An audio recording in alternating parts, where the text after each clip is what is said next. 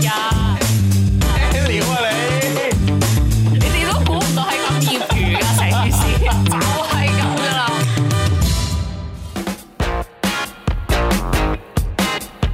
O T 做乜諗嘢？哇！我哋又嚟到第全新嘅一集啊！係係十二啊，係啦，係但十一已經上上咗線啊啦。但大家發唔發覺今日啲聲音有啲唔同咧？有咩唔同咧？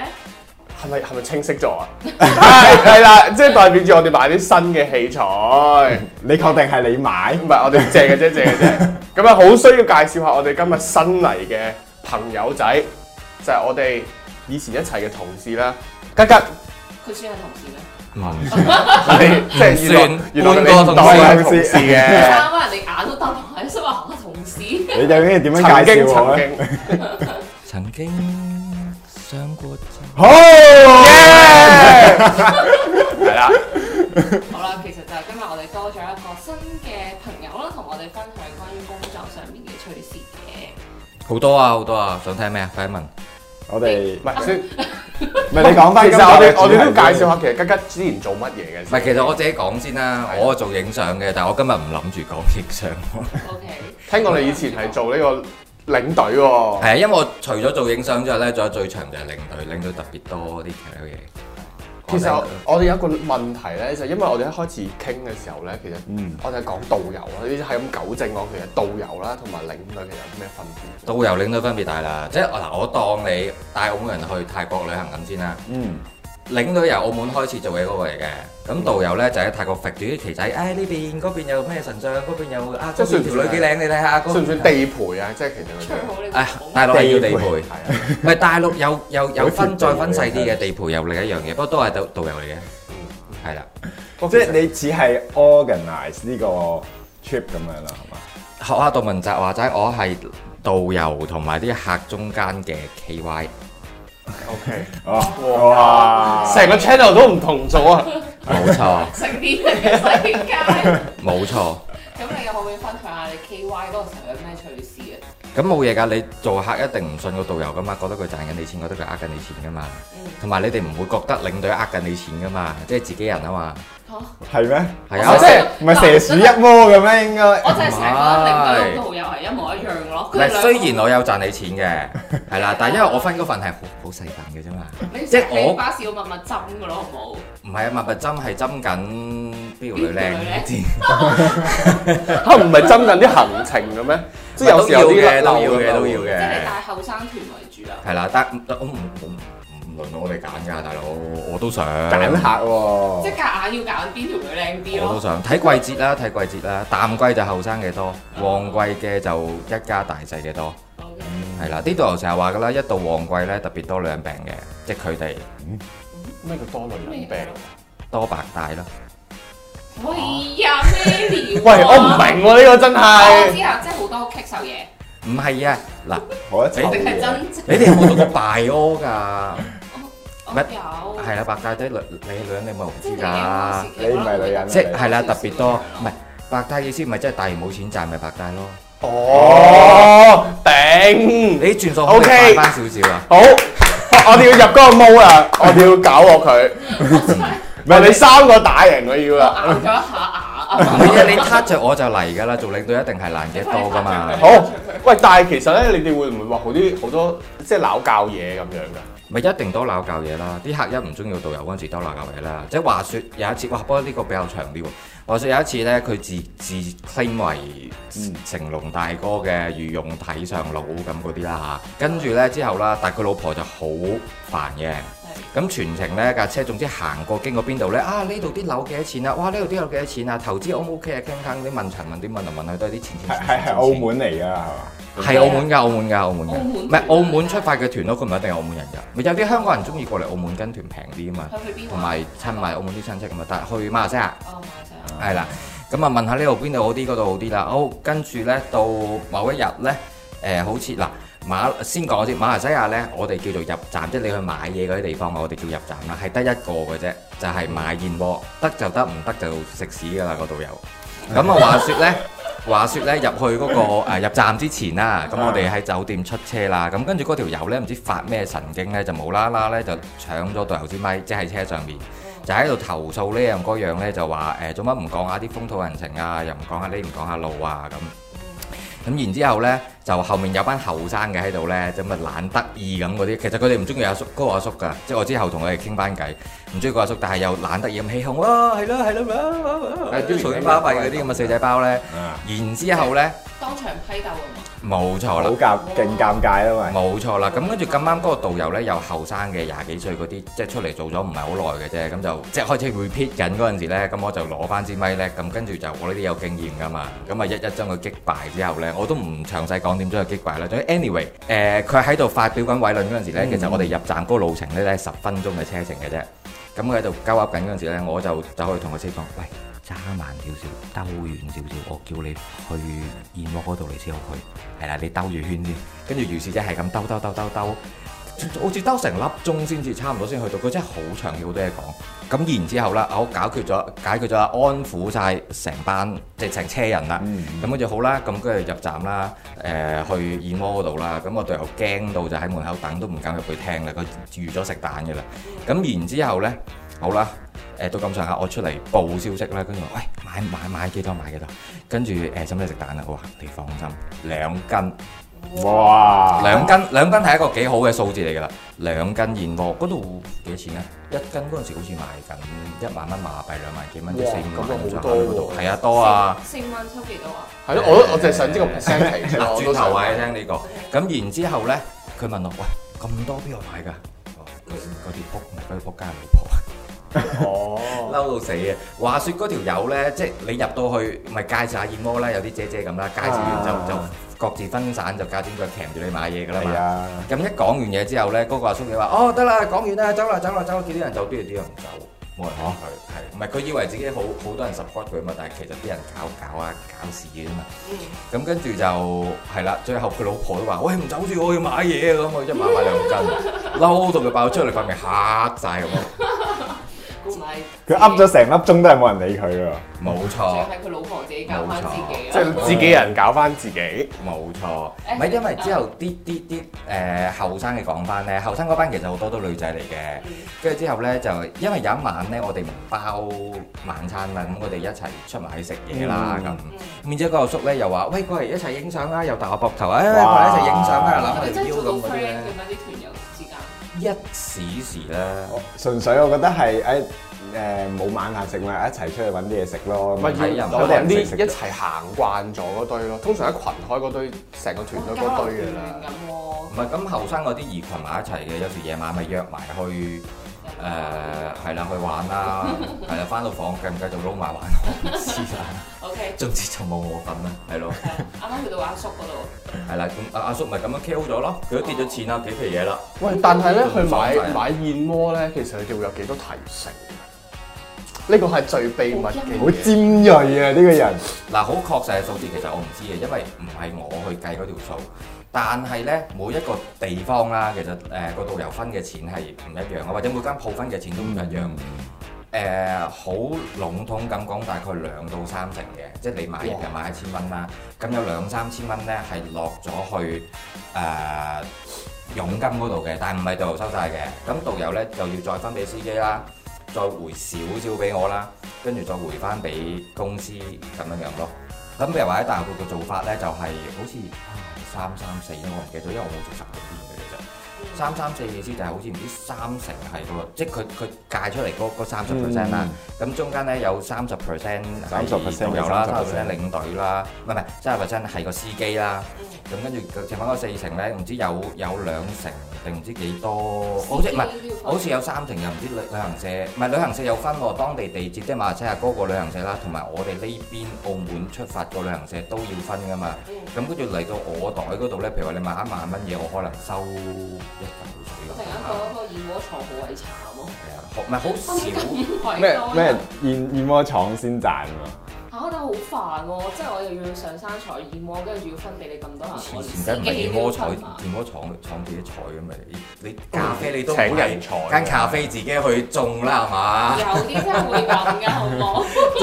即係你走去咖啡，你就 Starbucks，喂啲豆係咪你自己種㗎？ 哎佢肯定話係㗎，誒真係啊！你啊！哋去問下先。你咁靚女嘅，你有冇份耕田嘅咁啊？哎你你以為個個都嚟自七啊？對唔住對唔住大佬，對唔住大佬梗。係唔係你仲啦？唔係佢佢燕窩嗰啲啊，不過啲唔係太有趣嘅嗰啲，佢啲咪後。但係係咪？但係咪真係誒啲燕窩係誒靚嘢 quality 係好嘅咧？其實，係好嘅？馬來西亞嗰啲未算全世界最好嘅，但係都算係。因為你知其實喺澳門啊，即係即係作為呢個旅遊都市啊、熱點啦、其實好多啲旅行團周圍入去嗰啲，我係作為澳門人唔會入奧去特嘅。萊斯 其實度度都係啊，係㗎啦好多啊，每個澳門地方都係㗎，就我算真你係信去啊！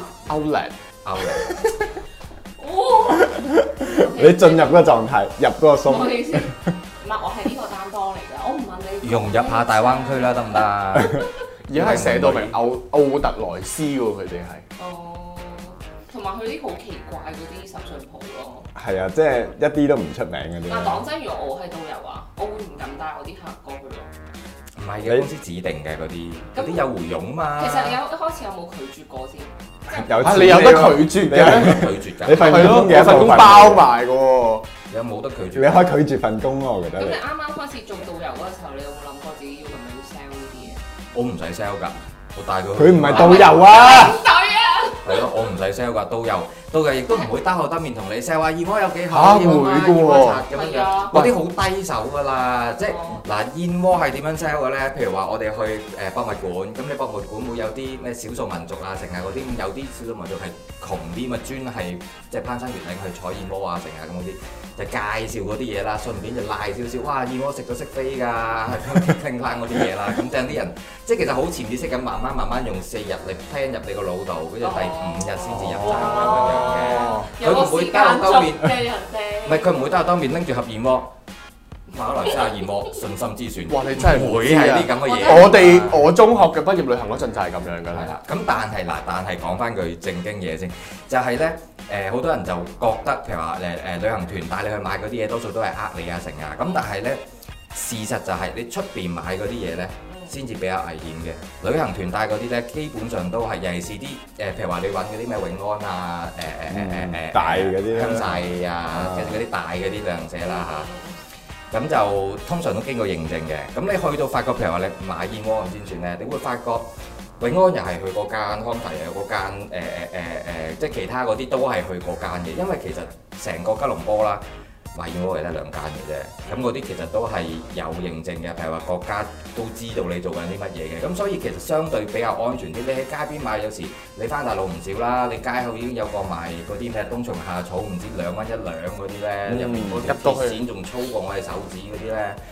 即係嗰啲先比較危險咯。就算你買手信，好似嗰啲咩魷魚絲性，好似都好普通嗰啲嘢，都係一樣嘅。其實你跟翻旅行團買嗰啲，我成日都同啲客講，即係譬如話，佢問我出邊街邊嗰啲買唔買得，我話嗰啲唔係唔買得，但係咧最大嘅分別就係、你喺我嗰間度買，你翻去食咗有咩事就可以翻嚟屌我；你喺街邊買嗰啲，你食咗有啲咩事我幫你唔到。我哦好有信心哇啊。呢個呢個真係啊真係一個其中個説話的 selling 技 point。巧係啊，就即係你食咗條魷魚，跟住發覺有鐵線喺入面咯，我攞住包魷魚走嚟分行嗰度兜我當面掟四個，然之後鬧我都得㗎，因為我帶你去㗎嘛，啱唔啱啊？咁你可以 claim 賠償可以成㗎嘛，係啊。你嗯但係我去過咁多個團咧，幾乎係冇人會咁樣做嘅。係啊。係啊，通常都係啊，好衰好衰。我嗰啲係直情點樣咧？即係我去畢業旅行啦，即係誒講緊可能六年前咁樣咧嗯，我哋去北京。哇佢哋好後生我哋去北京啦，咁就 誒學校一團一團咁大，我哋學校就比較大，有十十團到啦咁樣，就係十部車嗯咁樣。咁咧嗰啲導遊咧就好低裝咁樣咧，就會 sell 我哋咧去買啲咩紫菜海苔啊。誒咩咩棗啊，北京 hit 嗰啲嘢，佢就叫我哋買嗰啲咧。但係佢唔係喺嗰你有冇啲，去茶館啊？我哋一定有。北啊京唔係同仁堂，係啊係啊抹隻手再搽翻好㗎我嘛。記得，喂，我記得當年係有我哋 sell 你啲咩係好多個能量豬點豬咯，哎多到我嘔啊！我同你有咩講咩大陸啊咩咩樹堂啦，有啲咩養生館啦，有個竹炭館啦，然之後總之係每一日都有豐富嘅購買行程咯。咁你有冇買啊？冇啦，梗係你你會唔會梗係唔會你會唔會 suppose 啲買啦僆仔會買啲咁嘅嘢啊？即係買個竹炭枕頭翻屋企啊？喂，你講開送俾阿媽咯，我哋動之以情㗎嘛。喂，你畢業旅行，我養到你咁大個，終於畢業，你唔係唔買翻俾阿媽啊你講起呢個嘢好似真係有買嚇，嗰啲養生嘢，我都聽起身好似真係個肝真係舒服晒㗎。啊！我我有買過咩咩寶樹堂啊，係係嗱係你啊嗱你有冇買嗰啲咧嚟貼嗰啲就會有嘅。係啦。但係其他咩竹炭枕頭嗰啲不了不了，我唔係啊，買能量珠珠啊嗰啲係啊啊，我唔知千幾蚊一條。條喎。嗰啲啊，女啊，係佢帶你去旅遊點，即係佢帶你去買嘢唔緊要咧，佢仲有部車度去 sell 你話賣嗰啲十零蚊、三十蚊一罐嗰啲紫菜海苔咧。嗰陣時其好實撚。憎啲紫菜海苔， 嗰陣時其實你喺出邊買十零蚊一罐嘅咋，我唔明點解啲人仲有瘋狂購買啦部車裏面，平啊咗十零蚊。再買葡提子乾唔咯。係因為主要係唔知出邊十幾蚊罐啫。我我唔知佢哋知唔知啊，反正就覺得好反感。啊，最誇張就係乜嘢咧咪？即但係其實好少喺車入面 sell 嘢食嘅喎。係會啊，又係好好似你講咁咧，喺後面 sell 到車頭程咯。太長，啊然之後佢就拎張表格同你剔咯，佢就啊呢個同學你要唔要呢個呢個好，我要統計完啦咁樣。哇當個我覺當個得我覺得銷量好好嘅時候咧，佢之後就特別落力㗎啦，差年差好遠。唔係啊，我覺得我 miss 晒，應該我全程都係瞓瞓着覺咗。。扮哦瞓覺都唔但得，係我哋係一上車佢就嚟料㗎咯喎。唔一齊啊，但係同佢佢做咗一屆，就係偷得無效啊係嘛。啊唔係可能我冇做太耐，而家我嗰、個嗰個玩法唔同嘅。係啊，以前以前係 sell 車，唔係喺車 sell 嘢食，多數都係日本即係咯，大陸你好少就順啲喎係。嘛？係啊，但係啲嘢食都邊個邊個中意可大能誒內地團嘅 文化咯買。十幾年前但係你哋會唔會收貼士啊？即係可能帶晒成個 trip 啊，準備翻去啦。有啲好嘅團友會唔會俾貼士啊梗係梗係收，我哋開聲收啊一定收嘅？有有哎係呢個又係啦，原來你你肯講開聲問呢一樣嘢，係啦，個當然我哋係會好婉轉嘅方法去開聲問啦。嗱，我話俾你聽，就係、譬如話我哋臨 last 嗰日啦，收嗰、個啊唔係服務費，嗯你可唔可以試下一陣？係啊，你 sell 下我哋啊你，轉動頭之聽以完就係情，明㗎動啦之總以之情。我唔想明，我想試下。你想試試下下？下次先跟我團啦，我出啦為咗你。係啦，咁跟住咧，我哋 last 嗰日咧收收尾數啦，嗯係啦服務費啦，通常都係車尾收起嘅。其實我哋基本上喺車度問咩做乜嘢啊，即係嗰啲 option 嗰啲行程，通常喺車尾嗰度做起嘅。咁點解咧？嗱，其中一個原因就係譬如話我哋收誒尾數嗰陣時。嗯，咁通常都會即係講笑咁講啦，因為尾數通常都唔係齊頭啊嘛，譬如四百五啊、五百五啊咁嗰啲啦，咁就話我個人其實就冇乜嘢特別中意嘅，係通常最中意聽到就係三個字嘅啫，跟住有啲客就話我咩啊，我愛你啊，我唔係唔使找，係啦，總之我一聽到呢個字呢，我就大叫三聲多謝㗎啦。咁 anyway 啦，咁跟住嗱，我嚟啦，我嚟㗎啦，我嚟㗎嚟㗎，跟住走走去車尾，跟住收啦。咁無論嗰個客有冇俾 tips 都好呢，我都大叫三聲多謝㗎啦。咁前面啲客睇唔到㗎嘛，咁咪以為後面有俾 tips，羊群心理啲人哋俾我，又唔好意思唔俾咁樣即係攀比啦，佢哋冇錯，咁一定係咁。做呢行一定係即係就要算我學嘢識。唔俾你，都要學識多謝。係啊，佢俾唔俾我都講㗎啦。即係佢個講多謝係為咗誤導人唔係你點哋問啊啫？嘛。你點問啫？誒，唔好意思，俾小費我。唔係啊唔會㗎，我咪去直接你唔俾直接收佢有俾咪俾，冇你唔俾咪冇 tips 我都照唔會追佢㗎講多謝啊，但係人哋睇唔到以為我知咁你一開始我我點知你俾要我俾貼士啫？講佢唔係佢咪講咯？你有冇聽書啊？你喂，有冇出翻去啊？有冇面壁一下係先啊？嘛，唔係有啲客就好醒我 miss 嘅，咗佢嘢。 有啲客好醒嘅，佢真係四百五拎出嚟唔使找咁嘅，咁我吹佢唔漲啦。咁但係哦，係啦，因為我哋啲尾數多數都係四百五啊，四百誒誒五百五啊我咁。即哦我係記得我湊記得湊唔到個數嘅，難係啦我。掹翻條行記憶行翻翻開先嚟。唔係咁，當然我哋仲有啲其他嘅方法去即係拗啦。咁、嗯但係嗰啲嘅方法就比較長啦，即係真係長，可能講個古仔十分鐘就為咗拗貼紙都唔定嘅。咁嗰個好長嘅嗰、已經個係。擲低咗喺銷售係簿關仔於個度和。尚嘅古仔嘅，做開領隊嗰啲應該都知嘅，全行都識嘅嗰個古仔其實就冇啊，我哋嗰啲好低裝嘅。係低咗唔低俾人投訴㗎。哇，就係低裝到我而家好鬼嬲啊！即係諗翻起， 你知唔知係乜嘢嘢咧咧？咁多年，我哋即係通常係我哋講緊即係畢業旅行嗰團咧，咁最後有一日咧，咁我哋班長出嚟講啊，我哋咁多日咧，就多謝我哋嘅司機大哥啦，多謝我哋嘅誒導遊啦咁樣，咁大家咧可以俾啲心意咁嘅，就完㗎啦。你呢個導遊就開始收㗎啦，就係咁，佢唔出聲㗎，啊嗰啲唔係低裝，嗰啲係低手啫。係超級低喎。係啊，我我極度懷疑學校有冇俾翻錢佢哋。學校自己收，我覺得可能係學校冇俾，要我哋俾。我哋老師自嘅己收咗。係啊，你你唔會指啲學生俾貼紙你嘅。係啊，但係但係你咁樣講慣咗到。口咁樣講嘅唔啫。係，但係你都係要做㗎，冇理由佢行到你又唔俾㗎嘛。即係有啲導遊係你唔俾，有啲佢導遊阿珍咁嗰啲咧，你唔俾佢啲真係嬲㗎。你咪有嬲冇咗鎖就過走咯。門啊？喂，領隊領隊，你有冇鎖過門啊？鎖咩門啊？即係人哋唔會㗎，我哋講嗰啲唔會係咁樣樣㗎，即係對住大陸嗰啲團真係咁樣樣。喂，唔係因為個股即係嗰個行業係咁嘅，大陸呢團係特別麻煩啲嘅，點解呢？因為個導遊呢，大團即係我哋呢邊做嘢就收錢噶嘛，收錢做嘢嘅，收錢有錢收錢做嘢噶嘛。大陸嗰啲唔係嘅，做開工之前要跌錢，咩跌錢我嚇師傅身材有收穫啊！ ？no no no，大陸嗰啲呢咪要，譬如話你帶一個三十人嘅團咁先算啦，我我哋叫人頭費，就每個人頭呢，一譬如一嚿水咁先算啦，個導遊先要俾三千蚊出嚟，我買嗰一團翻嚟帶。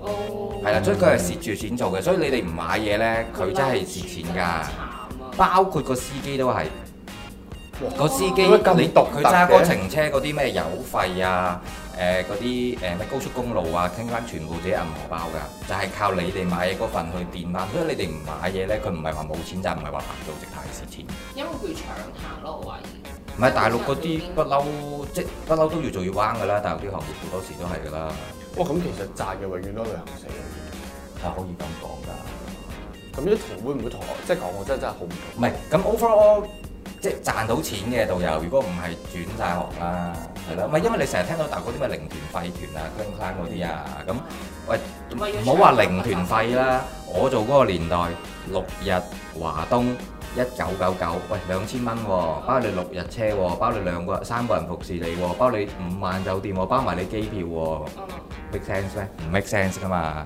咁咁嗰啲嘢喺邊度嚟啊？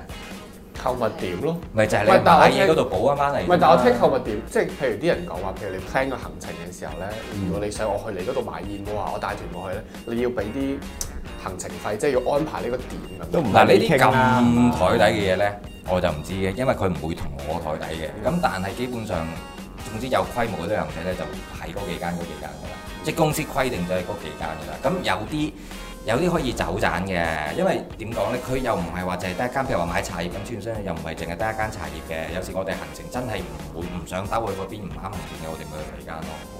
但係就唔會即係嗱，我一定係害群之馬嘅每一行咁，但係 overall 嚟講係基本上我哋唔會咁樣做嘅。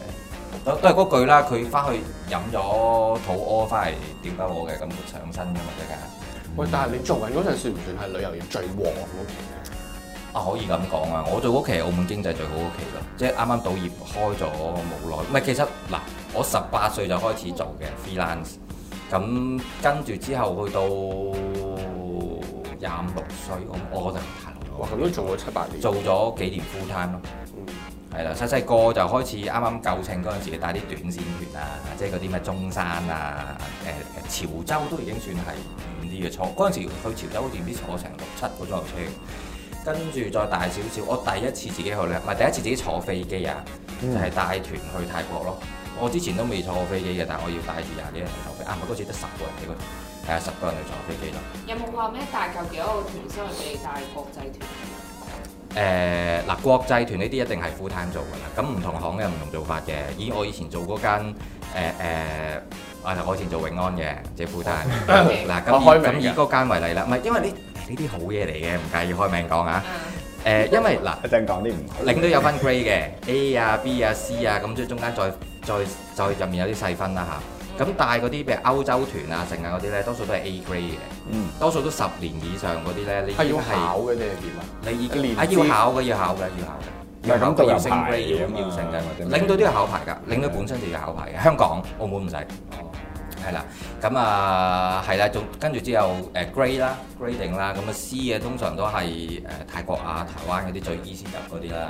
咁你想要去遠啲嘅日本啦，通常都要去到 B 先至去到日本嘅。但係因為澳門冇冇考牌啦，澳門私底下就算有分 grade 都好啦，公司有同你分 grade 都好啦。但係其實我我係 C 嘅嗰陣時，會唔會因為我做咗唔 upgrade 嘅係好先長啫嘛。我會會有效嘅，但係我都係照去日本、韓國，因為澳門冇人用噶嘛。啊哇澳即係門人唔好夠缺唔夠好領缺隊領隊㗎嗰陣時，哦你只要肯做咧，基本上就實有行請。咁你當初我哋有係錯唔過係唔係？我想知佢而家咧，而家個行業入情況咧，冇啊當初！誒誒領隊，我我媽嗰啲 friend 做領隊價值，因為咧領隊呢行永遠都唔夠人嘅，即係 full time 夠人都好咧，freelance part time 嗰啲都唔會夠人嘅。因為一到暑假、聖誕啊嗰啲旺季咧，你超級多團噶嘛，咁但係你冇理由旅行社長期養住五十個領隊喺度噶嘛。坐行嘅嗰陣時，我做永安都係得十個八個嘅啫，都仲要唔係個個飛喎，有啲齋坐行嘅啫喎。咁變咗一到旺季嗰陣時候，真係好多團一日出幾團嗰啲，咁你一定要揾 freelance 㗎啦。freelance 嗰啲可能係以前離職嗰啲同事啊，可能係啲大學生啊，誒、可能係而家，因為澳門唔使考牌啊嘛，你求其揾個人，我哋 brief 下佢，佢話 OK 嘅，壯壯膽得啦，去啦，唔使驚。 你諗下，我第一次帶泰國團嗰陣時，我都係十九定二十歲啫嘛，我都自己都未坐過飛當機自己去玩咁係嘛？係啊，咪咪咪啲師姐畫晒圖啦，嗰嗰度基礎係點嘅，你就咁咁咁咁咁，跟住去到之後就咁咁咁咁咁，總之見到個導遊咧，我心就定晒定晒佢咯。泰國有冇啲咩特別嘢？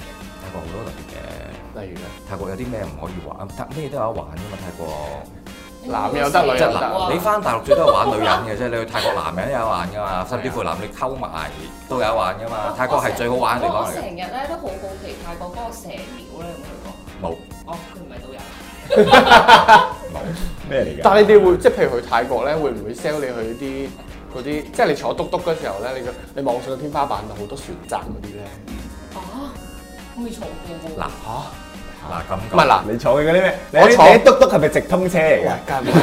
我坐出嗱，我我唔知啊，我應該兩年前去泰國啦上。車啦，嗱即係佢啲篤篤咧已經誒呃好、fancy 嘅，咁上面個頂度即係即係膠頂啦，仲係，但係個膠頂咧就黐好多相，同埋好多字你自飾由啊行呢啫，啲你咪等跟團啊。我自由行啊，自由行。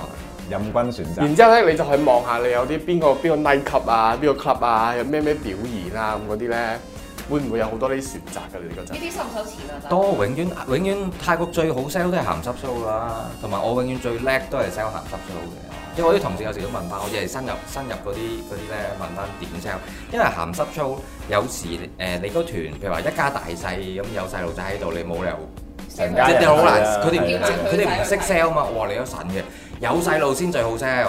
因為你可以講得好隱晦噶嘛，你可以攞正題講得好隱晦噶啊嘛，即係譬如話，即即大概介紹一個 show 咩睇，譬如話都有翻汽水蓋啊，成日飛鏢啊打鼓咁啦，咁但係當然又唔係用鼓棍嚟打鼓啦，又唔係用手嚟掟飛鏢啦，用唔係用隻手嚟開汽水蓋啦，咁用邊度你自己諗啦，有細路仔我唔方便講啊，即係可能我樣比較賤啲啦嚇，咁跟住咧嗰啲通啊，嗰啲通啊，係啦，因 為因為點解咧？泰國嗰啲導遊咧，其實就好普通嘅啫，即係唔識點啫，多數都係老人家嚟嘅，即係講緊五十歲 around 咗緊嗰啲嚟嘅，佢哋唔識啫，同埋佢哋帶開大學團咧，佢哋叫嗰啲做氣功表演嘅。哦，係啊，即係你哇，大佬哇你點解搏咁可以咁大兜？即係唔講武術啊聲哼落個鼓度嘅咧，一定係練咗氣功啦，嚇你睇男 㗎，男女都有㗎，嚇！你有你有冇聽到佢啱啱邊度射飛鏢啊？射飛係要鏢、吹氣嘅，開汽水蓋、吹氣，唔用嘴用邊度啊？哦你抹下佢，抹下佢我而家我真係喂我，諗唔到。但我知道咁你肯定去泰就國係諗唔到就啱啦。咁你咪想去兩千匹，我帶你去睇。咪就係咁樣兩 sell 千匹算貴我講晒俾你聽，你細鬼睇咩我？知有有人會同我講話咩十兵奔波咯，都係係啊係啊係啊。咩咩咩濕有濕咩濕，難十兵有咩難度心諗？我識不？係嗰啲基本嘢啦，你都塞到㗎，我收唔到。塞啲嘢入去啫嘛。咪塞入去唔難，最難點樣攞翻出嚟啫。我我翻嚟啦！誒唔得，我哋變三級台啦而家。跟住試過有一次咧，就係有個有個姐姐啦，佢帶住個仔去旅行，個仔唔知得三四歲嘅啫，佢又俾我唔知講到咁，我好想去睇喎，我唔知佢咪真係興晒嘅，好想去睇。劈低個仔俾個導遊幫佢照顧咯，佢自己就去睇咯。你因為泰國本地人係唔入得去睇嗰啲 show 㗎，個導遊自己都未睇過㗎，所以佢哋唔識識。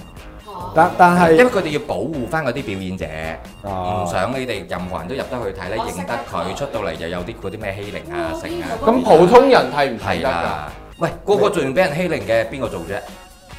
咁普通人去睇貴㗎，嗰啲 show 唔我估唔到平㗎，佢嗰啲真係欺凌嗰啲好似唔知都成真係千幾兩千一個人㗎，我記得好似都貴嘅，你你可以上網睇下咧，有但係好啲睇嘅。有我我係好睇嘅睇過你都睇過啊？唔係我有睇過，嗰做啲乜根嘢？本上係叫人體奧妙展啦，係大啦，佬唔係你你可以上去咧。其實而家上網好多嗰啲紀錄片啊，講講呢啲嘅。有啲人拍啊，其實佢哋好鬼賺嘅嗰啲，即係你除咗本來佢戲飛嘅錢之外咧，佢哋 tips 都收得好勁。但係佢廢咗噶咯喎，佢本身但係通常佢都係可賺能你應該嘅。性轉嘅嗰啲人 咯，啊好多都係性轉嘅嗰啲人嗯去做嘅。啊，好犀利㗎！我試過有一個睇過咧，我都唔知點解㗎。嗱，佢有幾條有一特技係唔咪係？着得好靚嘅女人咁嘅，咁但係條條揈㗎啦，下面就係大家明啦。咁然之後喺度行啊行啊行啊成啦，咁跟住忽然間嗰場熄燈，跟住隔唔知兩三秒啦開翻啦，跟住佢嗰兜嘢唔見咗啦，唔知佢收埋咗喺邊啦。 OK，你以為咁樣樣大髀夾住 啊？唔係喎，佢踢腳嘅喎，一字馬又踢腳踢晒腳，佢唔彈翻出嚟喎，我唔知佢收埋咗去邊。呢個咪就係縮陽福。係啦，可能係，可能係。跟住試過有一次個客咧，誒、誒、坐前排啦，俾佢睇睇清楚啲咧，俾佢哋捉咗上台，除晒啲衫，除定條底褲，跟住有個人要喺度幫佢波推咁咧，啊！係咯。即係尺度好大喎，你哋嗰啲團。所以咪咪閂埋門做管理唔俾睇咯。我梗係用到。 係啊，唔係你當睇一個人體奧奧秘但我會展想得去㗎睇，啦。但係我冇睇過咯，完全想像唔到成件事咯。所以你要去睇下咯。一世人一，話好老實，一世人一定要睇一次，因為係得泰國有得我哋睇嘅啫。相約泰國嘅喎，係啊，你其他地方都唔會有嗰啲嘢睇啊！你唔好以為到我你，俾翻一百蚊。即係你唔好以為旅行團帶你睇嗰啲100蚊人㗎妖 show 咧。唔你係你有冇睇人妖 show 啊？我冇啊！我睇過睇過。係啦，如果你跟團一定有，多數都有送埋嘅。嗰啲人妖 show 頂歌舞表演嚟嘅啫嘛，你冇諗住有啲咩好好好 amazing 嘅嘢睇，細路仔都睇得嘅，你都知道唔會有啲咩特別嘢睇㗎係啦。係好靚嘅女人係啦咯，就係但係啱啱講嗰啲即係氣功表 演，啊嗰啲係真係泰國先有㗎，嗰啲係真係人體奧妙展嚟㗎，你諗唔到點解佢可以咁樣做嘅。佢哋直頭覺得佢嗰抽嘢係假嘅添。ờ. 哦。係，但係佢又黐得好實喎，我唔知係咪真係假喎。但係佢可以真係，嗱而家冇畫俾大係大家去，即係家再大啲嗰件自行哼喺哼想聲像。嘅，即係哼落嗰個磅磅聲啊！哇佢佢每一佢嚟哼一下哼㗎我都縮縮，每哼下我都縮縮，我我自己 feel 好痛啊，大佬！係你有係真係冇好比例睇嗰個係嘅十五 cm？嗱嗱，你諗下，如果我喺架巴士度咁樣 sell 你，你係咪想去睇先？好似真係得喎。係啦，忍一世物一世，幾嚿水俾哇你唔啦。好收山啦，出翻嚟啦。係啦，同埋因為我通常咧嗱嗰啲 show 咧，其實都喺芭提雅睇 Ừ, 嘅，誒曼谷都有嘅，你喺芭提雅即係得閒啲嘛，同埋有幾間嘅，嗯嗯，唔係間間好睇嘅。咁我嗰陣時咧去開咧有一間特別好睇嘅，嗯咁我就通常咧就夾個隊友咧，喂，老夫係一定去嗰間，我幫你 sell 埋問題，你老快一定去嗰間，你冇去嗰間咁咪垃圾嗰間垃圾，你 sell 又會俾啲客鬧嗰陣。咁然之後咧就我努力地 sell 啦，咁跟住努力地執即係賺錢啦，咁嗯嗯，係啊。即係其實賺多賺少真係好睇自己喎呢一行。係絕對係啦，唔係因為其實做領隊呢，本身呢賺嗰份佣金係好少嘅啫，即係可能你哋真係買一萬蚊嘢呢，我先得唔知一百幾十咁樣落袋係好少，所以我冇乜所冇冇乜所謂嘅，真係你哋買唔買嘢，但係導遊好有所謂啦。但係個問題係我都要自己即係攞翻啲分啊，成啊，可能拉絲，嗯可能收啲 tips 啊，成啊，因為你。下次再揾你。你有好多時唔知個客實實在係乜嘢嘅，尤其是嗰啲呢，你睇佢做家庭主婦，一個女人帶住三四個細路去旅行嗰啲呢，嗯你睇佢哇一個人養帶三四個應該好撚窮啦，係咪先？但係諗下，既然佢老公唔喺度，佢自己一個女人咁我頂到三四個嘅話，咁佢老公 no，佢老公一定好有錢啦。 OK 你知唔知生養個細路幾多錢啊？生到我知道三四我知個道，個老婆亦都可以翹埋手做家庭主婦嘅，你諗下。爸爸。係咪啊？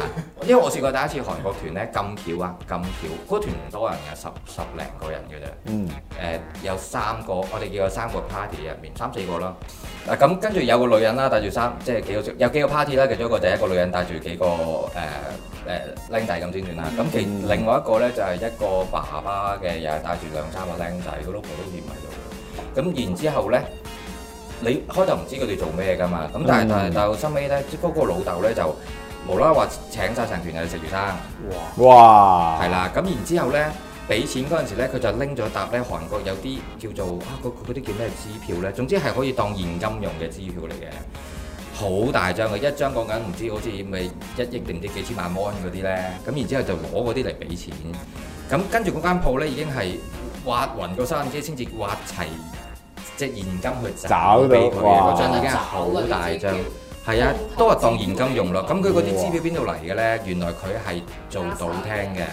哦，哦，係啦，啲客當現金咁俾佢哋嘅，佢呢轉過嚟就係諗住用嚟即係用晒嗰啲嘢啫嘛，澳門用唔到嘛嗰啲泰國嚟嘢。㗎。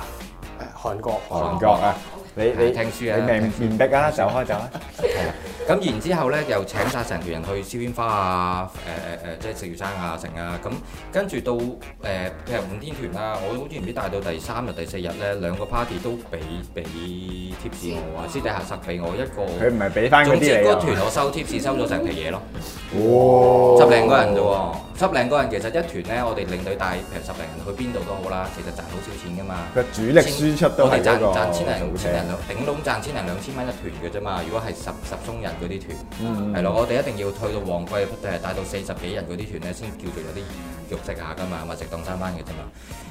哇一皮嘢喎！所有嘅喂，但係呢種一皮嘢算唔算係好稀有 㗎？梗係稀有啦！我做咁多年係試過一次啫嘛，就通常都係兩三千咁樣嘅啫。冇咁多㗎，唔係睇，唉，誒、譬如話你旺季，你真係帶啲四十個四十人嘅團，中間有十個 party，每個人俾五十到一百，唔係每一個 party 俾五十到一百蚊貼士你嘅，咁你嗰度咪可能有千兩千蚊貼士咯。咁有時有啲會俾多啲嘅，有啲譬如話你個一家大細誒四五個人啦，咁你譬如你五百五咁啦，咪跟住咪兩千百五啊，是但啦，總之跟住佢可能俾夠兩千五或者俾夠三千蚊你嘅，咁嗰度可能有有幾百蚊貼士嘅，咁佢多幾個係咁，睇你做得好唔好咯。係咯，因為做我哋呢行咧，永遠都係你保底就唔好俾客扣分先啦，係啦，唔好做錯嘢啦。其次你就要諗方法幫自己加分啊嘛。係啦，加分有幾個方法嘅。第一件事就係你譬如話食飯嗰時仲有啲咩咩咩特色菜啊，咩咖喱魚頭啊，成啊嗰啲，唔該你埋去介紹下。即係你唔好一埋到餐廳自己坐埋位等飯食，啊你要介紹下，幫下啲客啊搬下台碟碟碟，即係碗碟碟要嗰啲服啦務。到位但，我覺得佢係成啦日咁樣做咧，會搞到我好辛苦咯。即係我覺得話，唉，真係唔使唔使，我好尷尬咯。你咁自己咪尷行啦尷尬咪啱咯。咁你咪要咁但你咪要俾水俾水我咯。就感覺到佢係咁要我俾水咯，跟住我就覺得我我自己嚟咯。你自由行啦，唔係咁睇我 到係時啊，。所以我係自由行 嘅。咁睇我嘅表現方式啦，即係譬如話有時啲客，唔係因為我嗰陣時孭成日孭住個袋噶嘛，我個袋入面其實乜都有即係嘅啲。人成日攝啲錢落去。唔係啲客其實有時去買嘢咁樣唔夠膠袋，我有唔掹到兩個膠袋出嚟啊，跟住要膠紙就膠紙，跟住傾翻係得一樣嘢唔會俾客嘅啫，藥哦，藥係唔會俾客嘅，你唔該自己帶係啦，因為如果你頭痛我俾 Panadol 你，你食咗啲咩事嘅，我咪又上身。我哋係唔可以俾藥啲客 Ừ. 嘅，係啦，嗯最怕就係我可以帶上你睇醫生，係啦，但係我唔可以俾藥你咯，你要自己帶咯，咁算唔算廿四小時我哋開咗？係㗎。咁你係嗰喂，個咁佢又唔會半一分唔再打俾我嘅。啊，你唔怕啲人話要換房啊，有煙味啊咁嗰啲㗎？周時有啦呢啲，咁啊，唔唔係係酒店講嘅啫。有一次咧換房嗰個又係搞笑，又係馬來西亞嗯嘅。咁跟住咧之後誒去到酒店啦，咁排我哋要排房啦，但係其實我哋睇房 number 你唔知間房係咩樣噶嘛，咁淨係睇到係單人即係 twin bed 啦、double bed 啦定係點樣樣？double bed 佢有分 double bed 嘅 queen size 同 double bed king size 啦。嗯，所以 anyway，咁啊派派派派啦咁，然之後咧，咁忽然間有個客咧就打電話俾我，就話誒、喂唔得喎，間房我哋間房咪住間房 double bed 嚟嘅喎。跟住佢話唔原來咧就係佢嗰張 double bed 咧，唔係佢嗰張 twin bed 就係兩張 queen size。咁哇佢望到隔離房咧就兩張 king size。咁其實佢兩個就好瘦嘅啫，即係即係百零磅嗰啲嚟，你已經夠瞓有餘㗎啦。Queen size 一個人瞓 Queen size 喎，但係佢見到人哋即係好似嗰啲咩魚蛋論咧，係啦，見到人哋有我又我又唔抵得嗰啲啦即係大家俾呢個錢，你話我細張嚇。啲啊。係啦，跟住話要換房，咁跟住 full house 啊嘛，即係冇房俾你換啊嘛，咁除非 upgrade 嘅啫，咁但係我唔換咩。總之 anyway 佢打俾我，佢話誒誒誒誒，你幫我誒睇下啦，如果唔得我落去嘈佢啊，傾下，你陪我一齊落去嘈佢，我心諗你都黐緊線，我次次。好似帶團都係嚟呢間酒店，我點解為咗你啲咁雞毛蒜皮嘅嘢去得罪間酒店？我下次點帶點帶啊咁？跟住你知唔知我點答佢啊？點樣？我話：唉、得得得，冇問題。嗱，不過咁，我啱啱剝晒衫，諗住諗住沖涼㗎啦。嗯係啦，你等我一陣，你等我一陣，我着翻啲衫，着翻啲衫咧。其實我喺度上緊網啫嘛。嗯佢嗰陣時好興啲 netbook 咧，帶埋去上緊網啊，誒玩緊 MSN 嗰陣時。 就 anyway 啦，咁冇理佢啦，繼續去到 MSN 啦。然之後咧，過咗我諗五分鐘、十分鐘咁上下啦嚇。跟住之後佢服無啦啦又打我一陣，喂啊，家家家，誒點走落嚟？喂佢點啊點啊！我啱啱出緊門口嗰個電話響，佢衝翻嚟啫。我就假。係啦，跟住之後，跟住就唔使唔使啦，我自己落去，我自己落去同佢講咗啦，我已經嘈咗啦，upgrade 咗俾我，唔該晒你，唔該晒你，唔使落嚟，你可以繼續翻去沖涼啦。咁哦，OK OK OK OK OK OK 咁，係啦，跟住我咪繼續上網。即係呢啲人通常都刻不容緩，自己會搞掂嘅。係啊，咁啊呢啲咪麻煩嗰啲咯，你因為有 king 動 size 你唔夠力瞓咩？你又要做乜嘢？你落去嘈佢啫，你最最做得最唔啱，你叫我落去嘈，我點會為咗你落去嘈嘅？